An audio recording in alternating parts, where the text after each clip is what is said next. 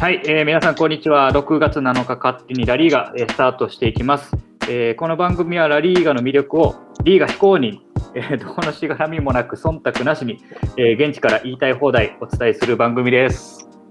はい、えー、本日もお二人の素敵なゲストに来ていただいております。えー、1人目はバルセロナ在住10年目、HIS バルセロナサッカー担当のセニョール片山こと、えー、片山飛鳥さんです。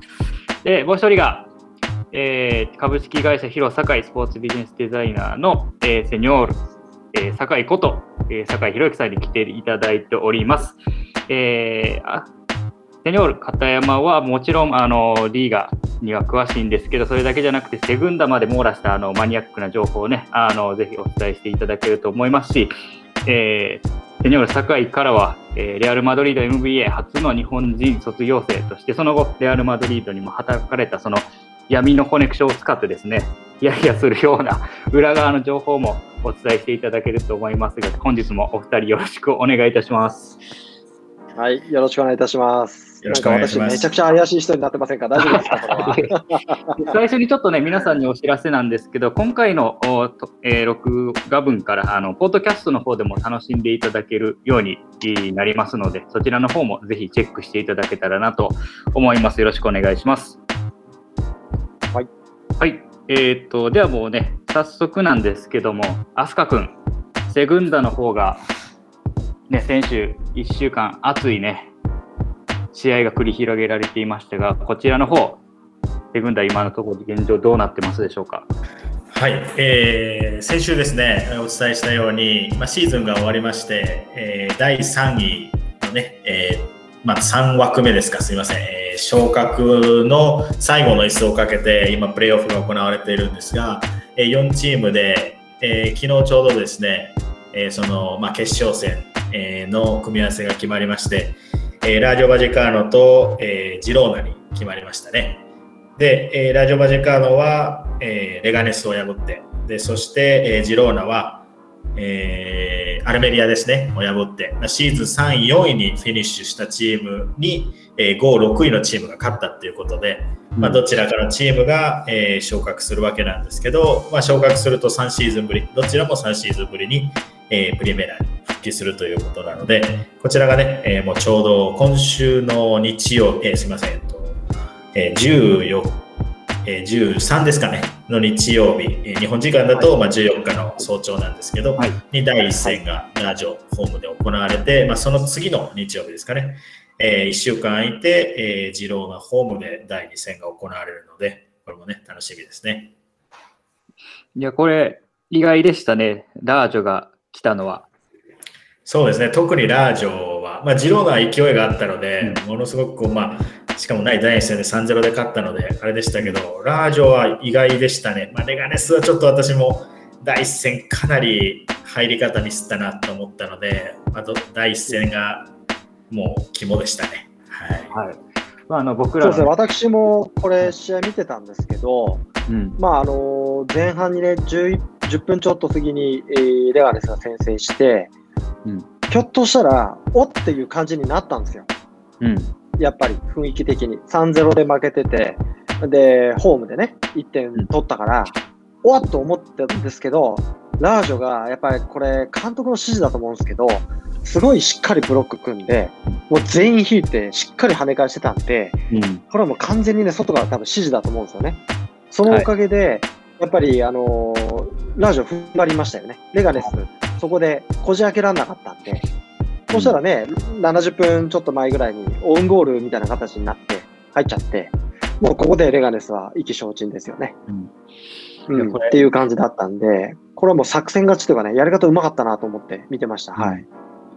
まあ、先制したんですけどね、それでも追いつかれて、結局、ホームで負けっていうところで、レガネスからしたら、これ柴崎選手はもう結局出てなかったんでしたっけ？出てないですね、怪我してたみたいベンチにも入ってない。もう出てないですね。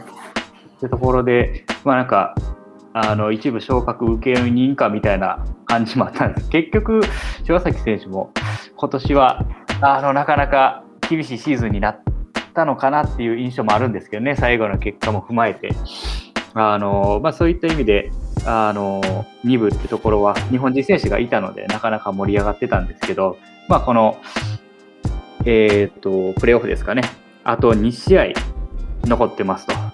なので、そこのところもね、ぜひ注目していただけたらなと思います。ちょっとね、朝早いんですけど、日本の方も注目していただけたらまあ、あの、セニョール堺の方が、いつも僕らのグループチャットでね、この人寝てるんかなって思うタイミングで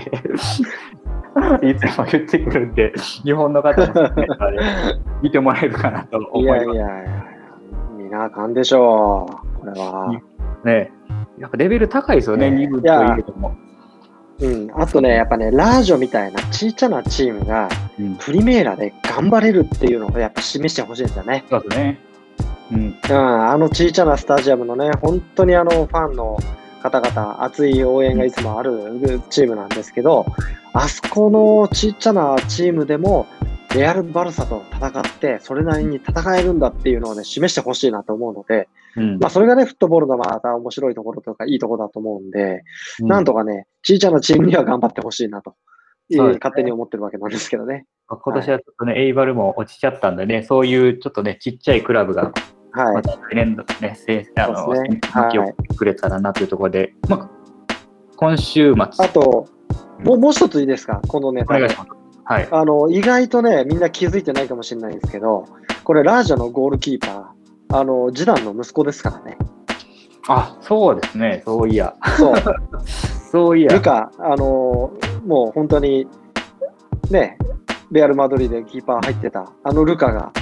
あのこういうところで頑張って揉まれてるということなんで、まあ今次男、彼は次男ですけどね、うん、えー、やっぱりね、こういうところでの修行のこういう経験があるかないかで、やっぱり天と地の差になるわけですよね、きっと。ということを考えると、やっぱこういうところを勝ち抜いてくる選手こそ、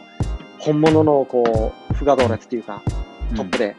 うん、えー、プリメラで活躍できる資質を、こういうところでこう揉まれてんだなと思うと、あやっぱりね、世界の広さというか、こっちのレベルの高さみたいなのを感じますよね。顔そっくりですね、はい、お父さんにね。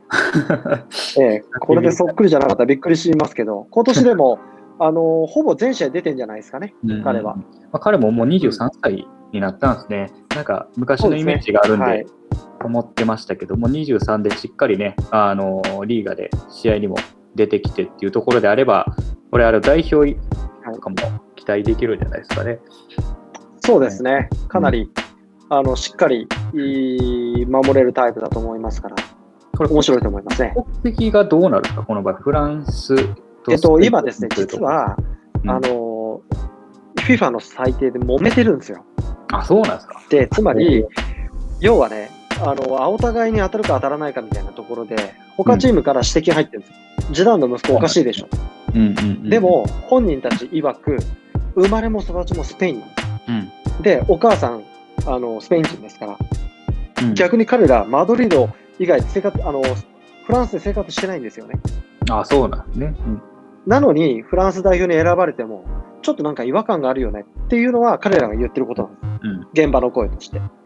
だからこれはお互いには当たらないでしょっていうふうに、やっぱり本人たちも含めて、次男も堂々と、ね、記者会見で言ってましたけど、うん、これがお互いになっちゃうんだったら、あの国籍の定義から見直さなあかんよねっていう話になっちゃう。もうすごい壮大なテーマになってきますね、そうなってはい、ただ、あのー、久保建英さん含めてね、選手含めて、はい、やっぱり遠い国からのその越境っていうというところは、明らかにやっぱり違和感があるじゃないですか。うん、そうですね。うん、そこはなんか、はっきりしてる感はあるんですけどね、うん、こういう隣の国で、しかもハーフで、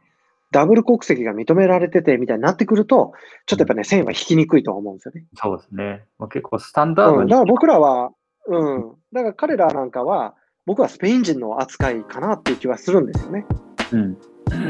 ですけど、フランス国籍を選ぶとなったら、フランス人になっちゃいますから。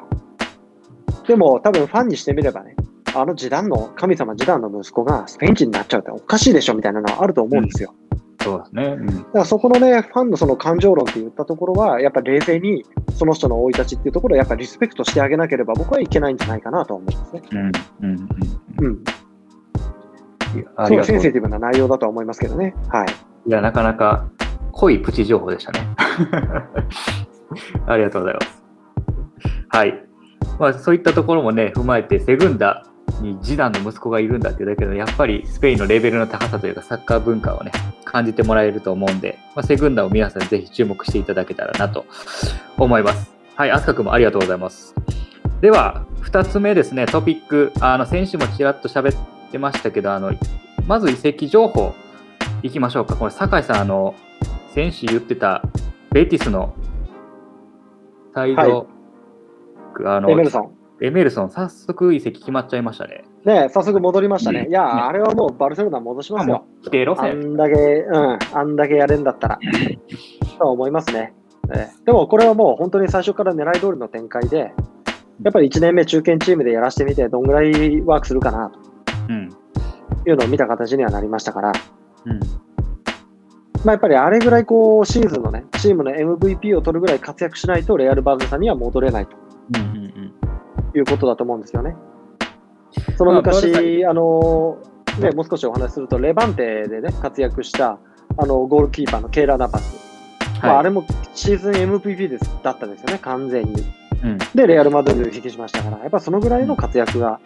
して、活躍をして初めてあのレベルかなという感覚だとすれば、久保選手に関しては、まだまだ物足らないし、そうですね、腕ゴールなんかはね、結構その気配がありましたけど、もうちょっとだと思いますね。うん。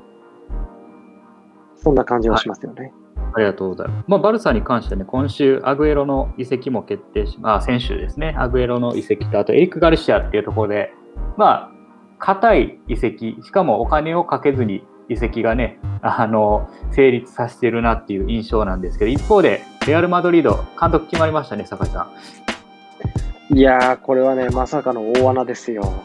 ね、アンチェロッティ。アンチェロッティ。うん。おそらくですね、裏で行われてる交渉とすれば、はい、僕は給与だと思うんですよね。うん。うん、あのー、やっぱりスーパーリーグのね、構想の発端にもなったと思うんですけど、やっぱり年間で200億、300億、今チケット代でね、取れなかったというシーズンになりますので、うん、売上としてはやっぱり600億から500億ぐらいの売上しか見込めてないわけですよね。うん、そんな中、あのー、やっぱり高値で契約を求めてくるエージェントがついている人たちっていうのは、うん、基本的には僕はありえないと思うんですよね。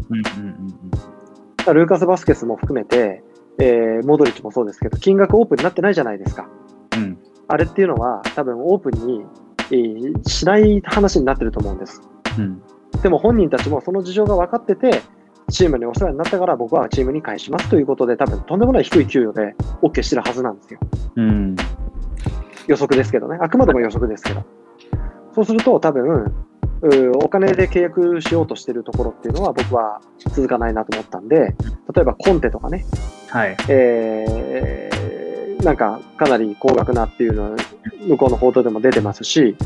ポチェッティーノなんかも、やっぱパリ・サンジェルマンがね、そう簡単には離さないだろうというところで、やっぱりマネーゲームになっちゃうから、そこはね、多分ね、絶対乗らないと思うんですよね。まあ、ただ、こうちょっと避けてるっていう感じですかね。うん、はい。ただ、ポチェッティーノに関してはパリ・サンジェルマン、エンダーペっていうかね、あのストライカーがいるんで、うん、やっぱりそことのトレードというか取引っていうのはあ考えられるかなとは思ってはいたんですけど、今日もね、あのあの、アルナセル・ケライフィさんが、あの、パリ・サンジェルマンのね、会長が、あの、アスの記者会見で答えてましたけど、あの、勝手な憶測で喋ってんじゃねえと。絶対話さないっていうね、うん、いうことを発表してましたけど、はい。これはでも8月31日の本当にグリーンニッチの24時までは絶対わからないですね。うん。いや、結構ね、今週、そういったところで、まあ、バルサでレアル・マドリードの大きい、ね、クラブで移籍情報っていうのがありましたけど、うん飛鳥さんどうですか？今週気になって、先週1週間でなんか気になった動きだったりありましたか？そうですね、まあでもバルサの3人選手獲得と、まあ、クーマンが続投するっていうところですかね、まあ、バルセロナに住んでるんで、バルセロナよく見てるんですけど、まあ、で、まあ、名前はまだ出てないんですけど、やっぱり次に来るのが放出だと思うんですよね。うん、で、先ほど給与の話もあったと思うんですが、えー、給与がものすごい高い選手から順に多分こう放出していくんじゃないのかなと思うので、うん、なんかピアニッチとか、はい、あとまあデンベルも多分そういう候補だと思いますし、うん、今シーズンの活躍も兼ねて、はい、給与かなりもらってる選手をね、この選手、多分売られちゃうんだろうなみたいな選手もいっぱい出てますから、うん、もうちょっと出す方の動きもね、注目ですかね。はい。でも、そんな中で、あれじゃないですか、ラポルテなんか行くとか行かねえとか 出てましたけど、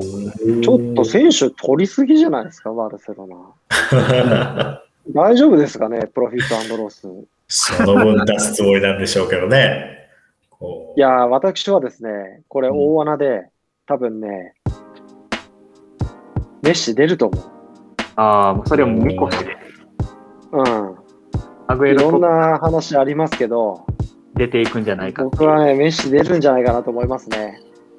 だって、ただでさえ1500億ぐらいの負債があって、これで3人獲得でしょ？うん。これもう爆発しますよねっていう話じゃないですか。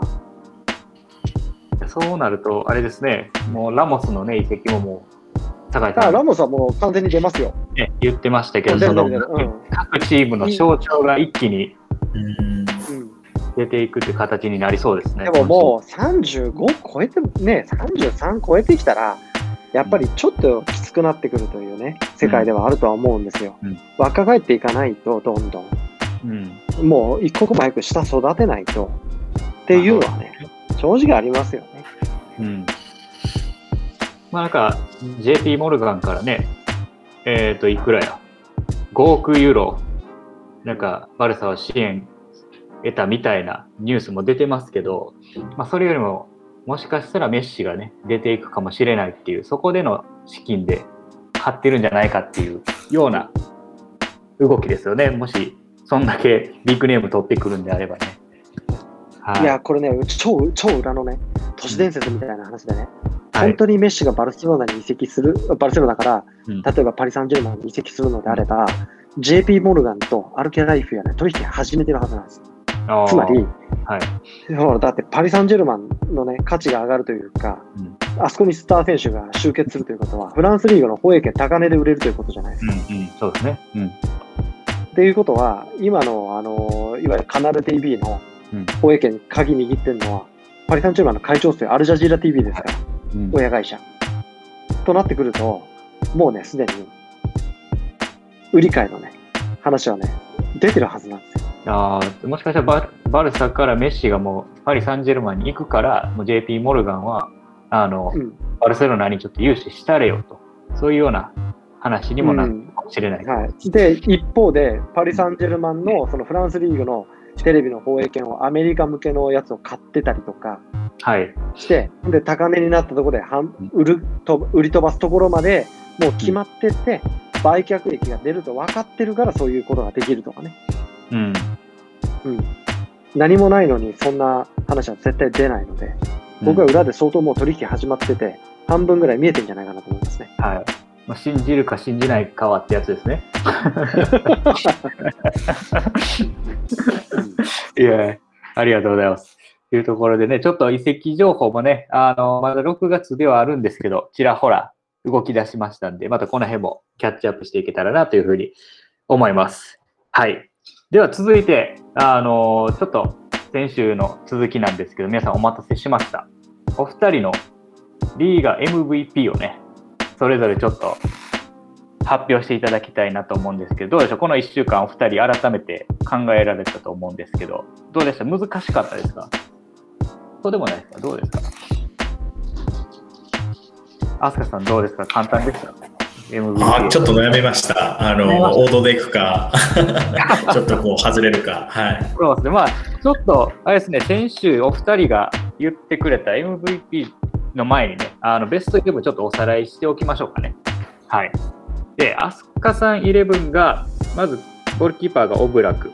で、えー、サイドバックがナバス、アルバで、まあ、センターバックがパウトーレスと、えー、サビッチ。で、中盤が、えー、トニ・クロース、デヨン、モドリッチ。そして、まあ、前線に、えー、マルコス・ジョレンテ、ベンゼマ、ジェラル・モレーノですかね。はい。で、一方で、酒井さんの方が、えー、ゴールキーパー、えー、ダビド・ソリア、ヘタフェ。そして、まあ、ベティスのエメルソン、先ほどね、バルサに移籍というか、あの、戻りましたという話もありましたけど、ベティスのエメルソン。そして、もう一人セン、えー、サイドバックが、デルタのアーロン・マルティンですかね。まあ、この渋いところのチョイスってところで、アスカさんと対照的やったんですけど、で、センターバックはパウトーレス、ナチョ。そして、えー、中盤が、えー、坂井さん、ここにね、えー、ジョレンテ選んでましたと。そして、はい、えー、ソシエダのメリーノとセビージャのフェルナンドっていうところ、またこれ渋いところ選ばれてましたね。そして、まあ、前線がスワーレス、ジェラール・モレーノ、そしてイアゴ・アスパスで、まあ、これ、モレーノに関してはお二人、ここも共通ってところでしたが、まあ、ちょっとね、対照的な、えー、っと、いぶし銀な、えー、堺イレブンと、まあ、王道のアスカイレブンっていうところでしたけども、はい、そんな中、お二人の MVP 決められたかと思うんですけど、じゃあ、アスカさんから聞いてもよろしいですかね？はい、はい、えー、私が選んだリーガの MVP は、えー、ジェラール・モレノですね。はい。まあ、ベストイレブンにも選んだ中から演出ってことですかね。はい。はい、まあ、その心はどういったところでしょうか？えっとですね、まあ、メッシ、数字で見ればメッシかもしれないんですけど、はい、ちょっともう殿堂入りということでメッシを置いといて、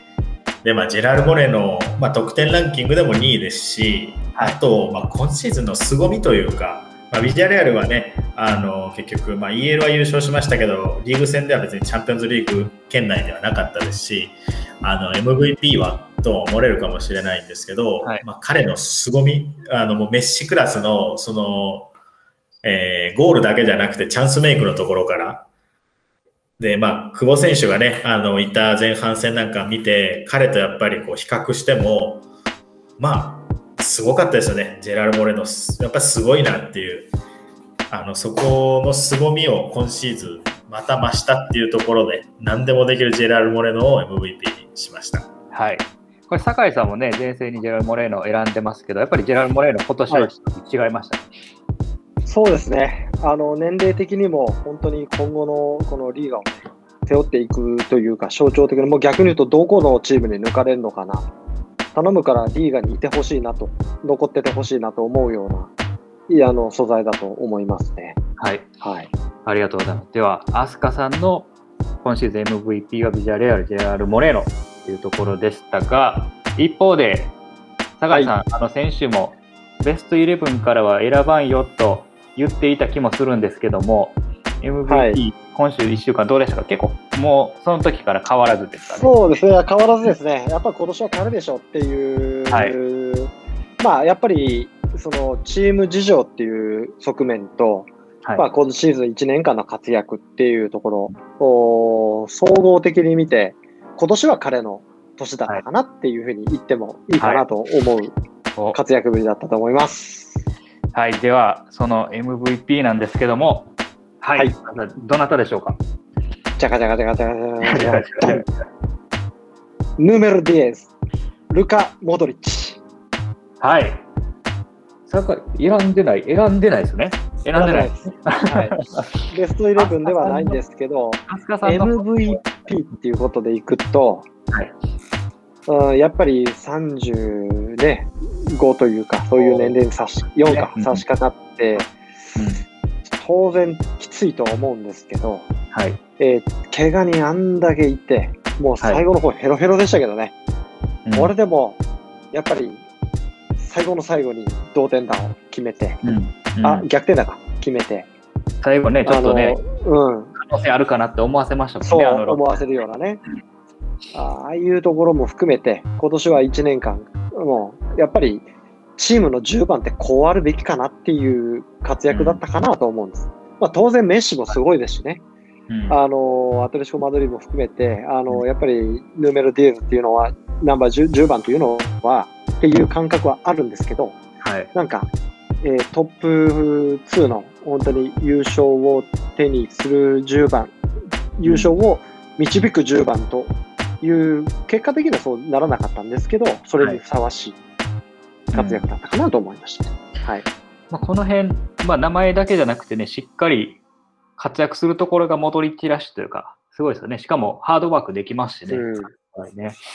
いや、普通じゃないでしょう。うん、と思いますけどね。まあ、過去のね、10番はどちらかというと、ファンタジスタであまり守備をしないっていうような、ね、イメージもある方もいると思って、はい、彼の場合はね、もう3年前のワールドカップ思い出してもらったら分かると思うんですけど、まあ、攻守に走って体も張って点も取るっていう、まあ、その泥臭さが、やっぱり酒井さんのね、クロート好みするような まさに MVP かなっていうふうに僕は思いましたが、飛鳥さんどうですか？この MVP、モドリッチ等に関しては。あそうですね、私も、まあ、ベストイレブンに入れてたので、本当に素晴らしい出来だったなと思います。素晴らしいです、本当に。35歳って。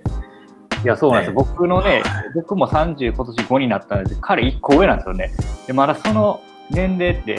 でちょっと前やったらもう引退しているじゃないですか。うん、まだその年齢でバリバリレアル・マドリードでレギュラーで、しかもチームを引っ張ってるってところは、やっぱり同年代の僕からしても、まあなんか、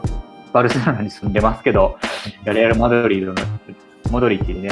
あ、まだこんなできるんやっていうところをね、見せてもらうのはすごい、なんか感慨深いものもあるんですけどね。クレが一番欲しい多分メレンゲですよ。あのまあずっとまあ 前から言ってましたけど、バルサファンからしても一番欲しいのはモドリッチって言ってました。そうですよね。まあ嫌われてないですよね、彼はね、なんかね。そう、一時ね。こっちはね、一番欲しいのはラキティッチですよ。あららら。はい。ね、でもクロアチアのね、この最近の近年の活躍ぶりっていうのは、なんかすごくあの2人に象徴されてるっていうかね、うん、なんかそんな気がしますよね。でね。まあ、でね、あのチェルシーで活躍してるのもいるし、うん、アトレシコで活躍してるのもいるし、うん、なんかその集合体がクロアチアだと思うと、やっぱりすごいなと思いますよね。そうそうで、まあそんなね、今ちょっと国の話題もあったんで、まあ、MVP お二人のね、発表もこの辺にさせてもらって、今日もうちょっと盛りだくさんで行かせていただきたいと思うんですけど、いよいよお二人ユーロがね、もう今週から始まります。すごい、すごい過密にてですね、ヨーロッパでプレーされててる選手からしても、本当も殺されるんじゃないかっていうような日程ですけど、まあ、あの今年に関してはちょうど先日、昨日ですかね、あの北中米のあのカップ戦でアメリカもね、優勝して、で、コパアメリカも一応始まる予定ですよね、これね。まあ、そんな中、えっ、と、ユーロもいよいよ今週から始まるんですけども、お二人の注目、ちょっとね、最後にどんな感じかっていうのをお伺いして今日は締めたいなと思うんですけど、酒井さん、どうですか、ユーロの方は。なんか注目そうですね、僕はね、今注目してるのは、えっ、と、3か、3つ国あるかな。はい。横を言ってしまうと3つですね。えっ、と、1つはイタリア。はい。あれ、イタリアってユーロ出るよね。イタリア出ますよ。あの、出ますよね。出るよね。出るよね。あの、うん、6月11日でしょっぱな飾りますね。トルコ。ね、そうですよね。はい。イタリア、やっぱりね、あの近年ちょっとセリエが落ち込んできて、うん、えー、リーグとして若手のその成長に期待するというか、うん、そういう方針をあの4年ぐらい前に、うん、まあ、ユーロね、あっさり負けて、あの切り替えて、ね、っていうところの4年後なんで、この若手がどれだけ育ってるかなと。で、うん、絶対的な守護神、ドンナルンマがいますから、ね、やっぱりそこのみ、ね、根幹となる部分がしっかりしてるっていうのがすごく大きな武器になるので、はい、あとは点取れるね、その人たちがどのぐらい頑張れるかなというところ。で、アタランタ含めてね、結構やっぱり若手の成長っていうのは確かに著しかったかなっていう感じるシーンもありましたんで、うん、まあ、このあたりすごく楽しみだなというのはしてます。まあ、ちょっと、ね、2つ目は、うん、チェコとの練習試合でも4-0で勝ってるんですね。うん、イタリア結構ね、あのー、2018年かな、はい、ポーランドであったアンダーの大会で決勝まで行ってるんですよ、ね、その時のメンバーがそう、そのまま来てるはずなんで、まあ、セオリーでいけば、もう次の大会ぐらいがピークだと思うんですけど、うん、うん、もうこの時点でそこそこいいのはね、もう見えてきてるかなっていうふうな気はするので、はい、ここはちょっと楽しみかなと。はい、イタリアはスイス、トルコ、ウェールズと、えー、グループ A で戦うんですけど、はい、まあまあちょっと頭抜けてるかなっていう気はしますね。そういう意味でもね。はい、はいありがとうございます。で同じような、うん、同じような意味で、やっぱりイングランドですね。はい、あの僕もイングランド、僕、イングランド大ファンなんで、あの僕もあのイングランドが世界大会で勝てないって時でも僕はもうあの友達とどこ勝つかっていう予想した時は絶対イングランドって言った中でここ最近イングランド強いじゃないですか。僕国際大会でこんな強いイングランドを見れてるの本当嬉しくて、さあさんはそういったところに。書いてますか、やっぱりイタリアと同じで、ワールドカップコロッと負けて、なかなか勝てなかった。で、プレミアリーグが外国人勢にやられて、うん、なかなか若手が育ってないというところに対して、えー、国としてアンダー23のところを強化してきた、あというところがあるので、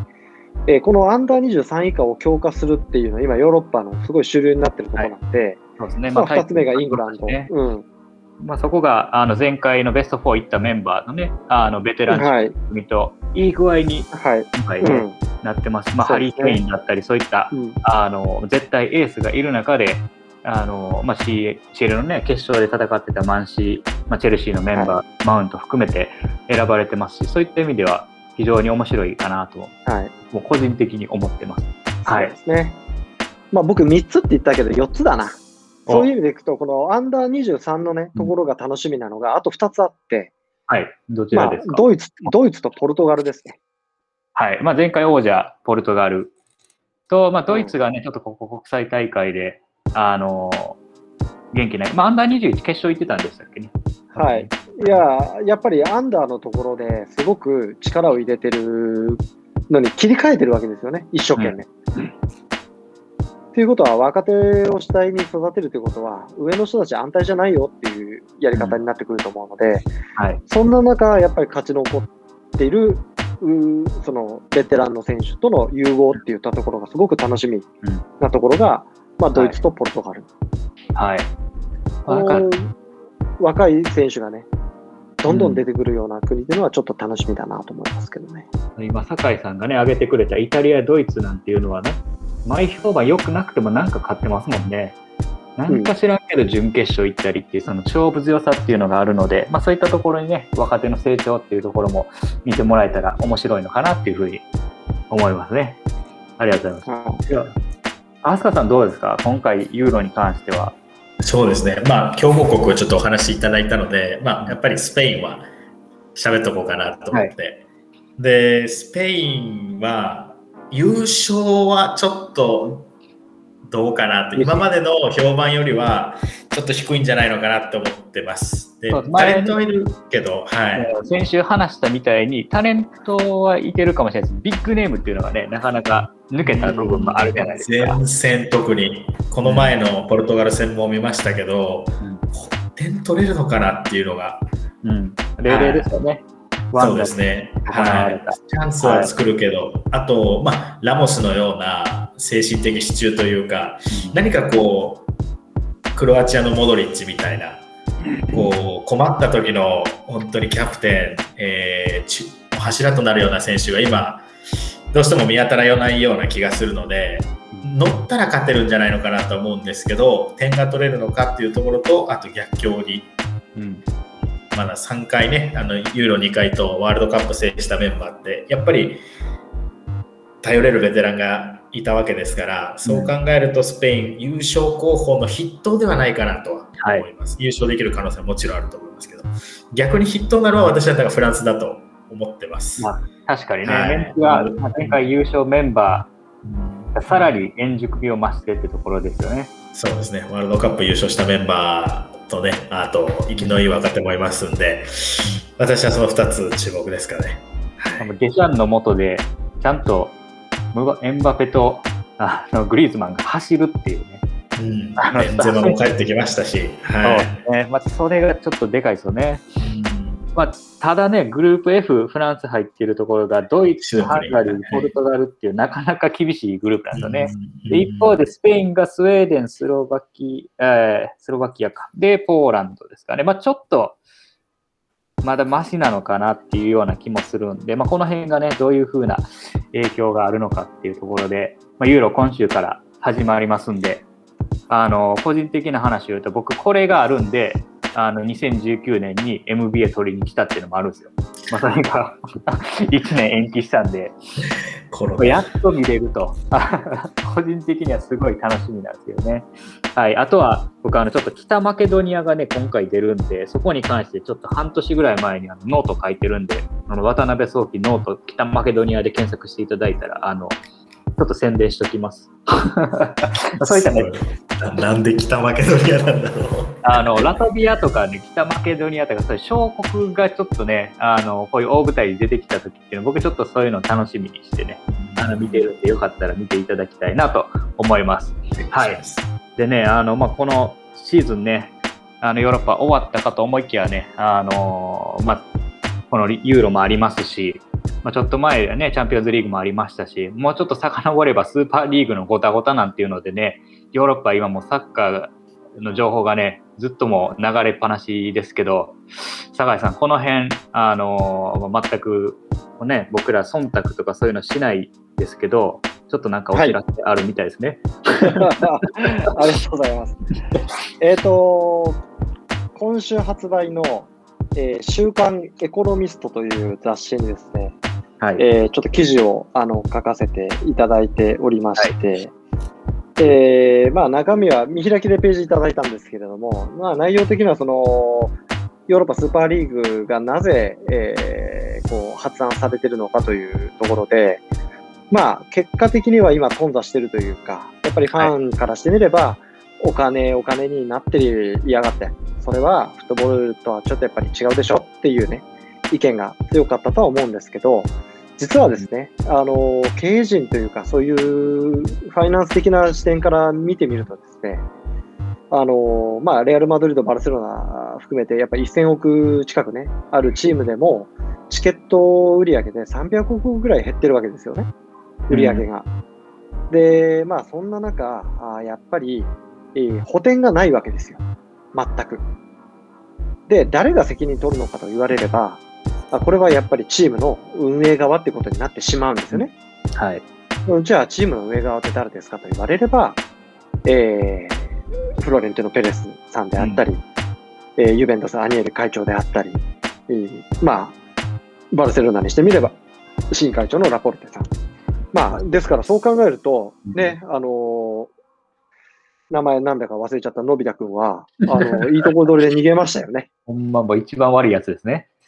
一番悪いやつですよ。でも、そのチームの責任をっていうことになると、彼らがやっぱり表には立たなければいけない立場になってくることになるわけですね。はい、そういうファイナンスの現状を分かっている人間からすれば、選手はラモスのように給与は避けない、しかも長い年月の、えー、契約を求めてくる、うん、それもはっきり言って、やっぱきついんですよ。はい、来年がどうなってるかなんか誰も約束できない中、うん、2シーズンの契約をするというのは、非常に危険ですよね。うん、しかも年俸10億近く。はい。と考えると、やっぱり経済的な視点から見たら、それはやっぱきついんですよ。できない。うん、リスクでしかない。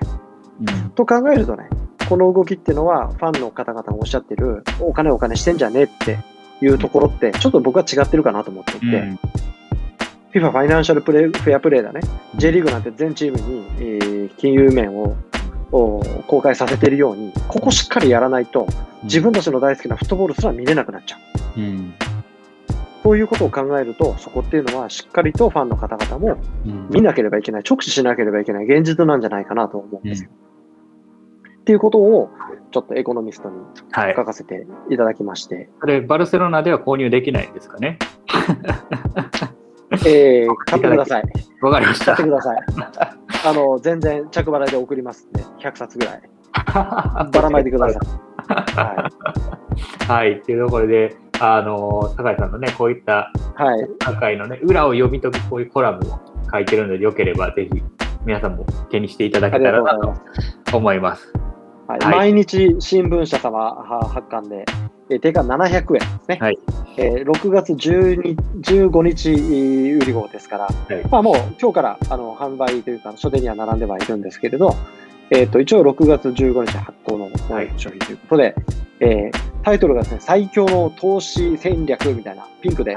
文字出てますんで、えー、こちらですね、皆さんにちょっと画像届けられなくてあれですけど、ぜひ人20冊ぐらい買っていただければというふうに思います。あのこちら何のスポンサーもついてませんので、あのよければスポンサーお待ちしております。そうですね。はい。カテリラリーガスポンサーエコノミスト、ちょっと提案しておきましょう。はい、よろしくお願いします。というところで、今日はこの辺でお開きとさせていただきましょうかね。今日もあの盛りだくさんでお二人ご参加ありがとうございました。はい、すみません、ありがとうございます。はい、ありがとうございました。はい、こちら、ポッドキャストでよろしくお願いします。よろしくお願いします。お願いします。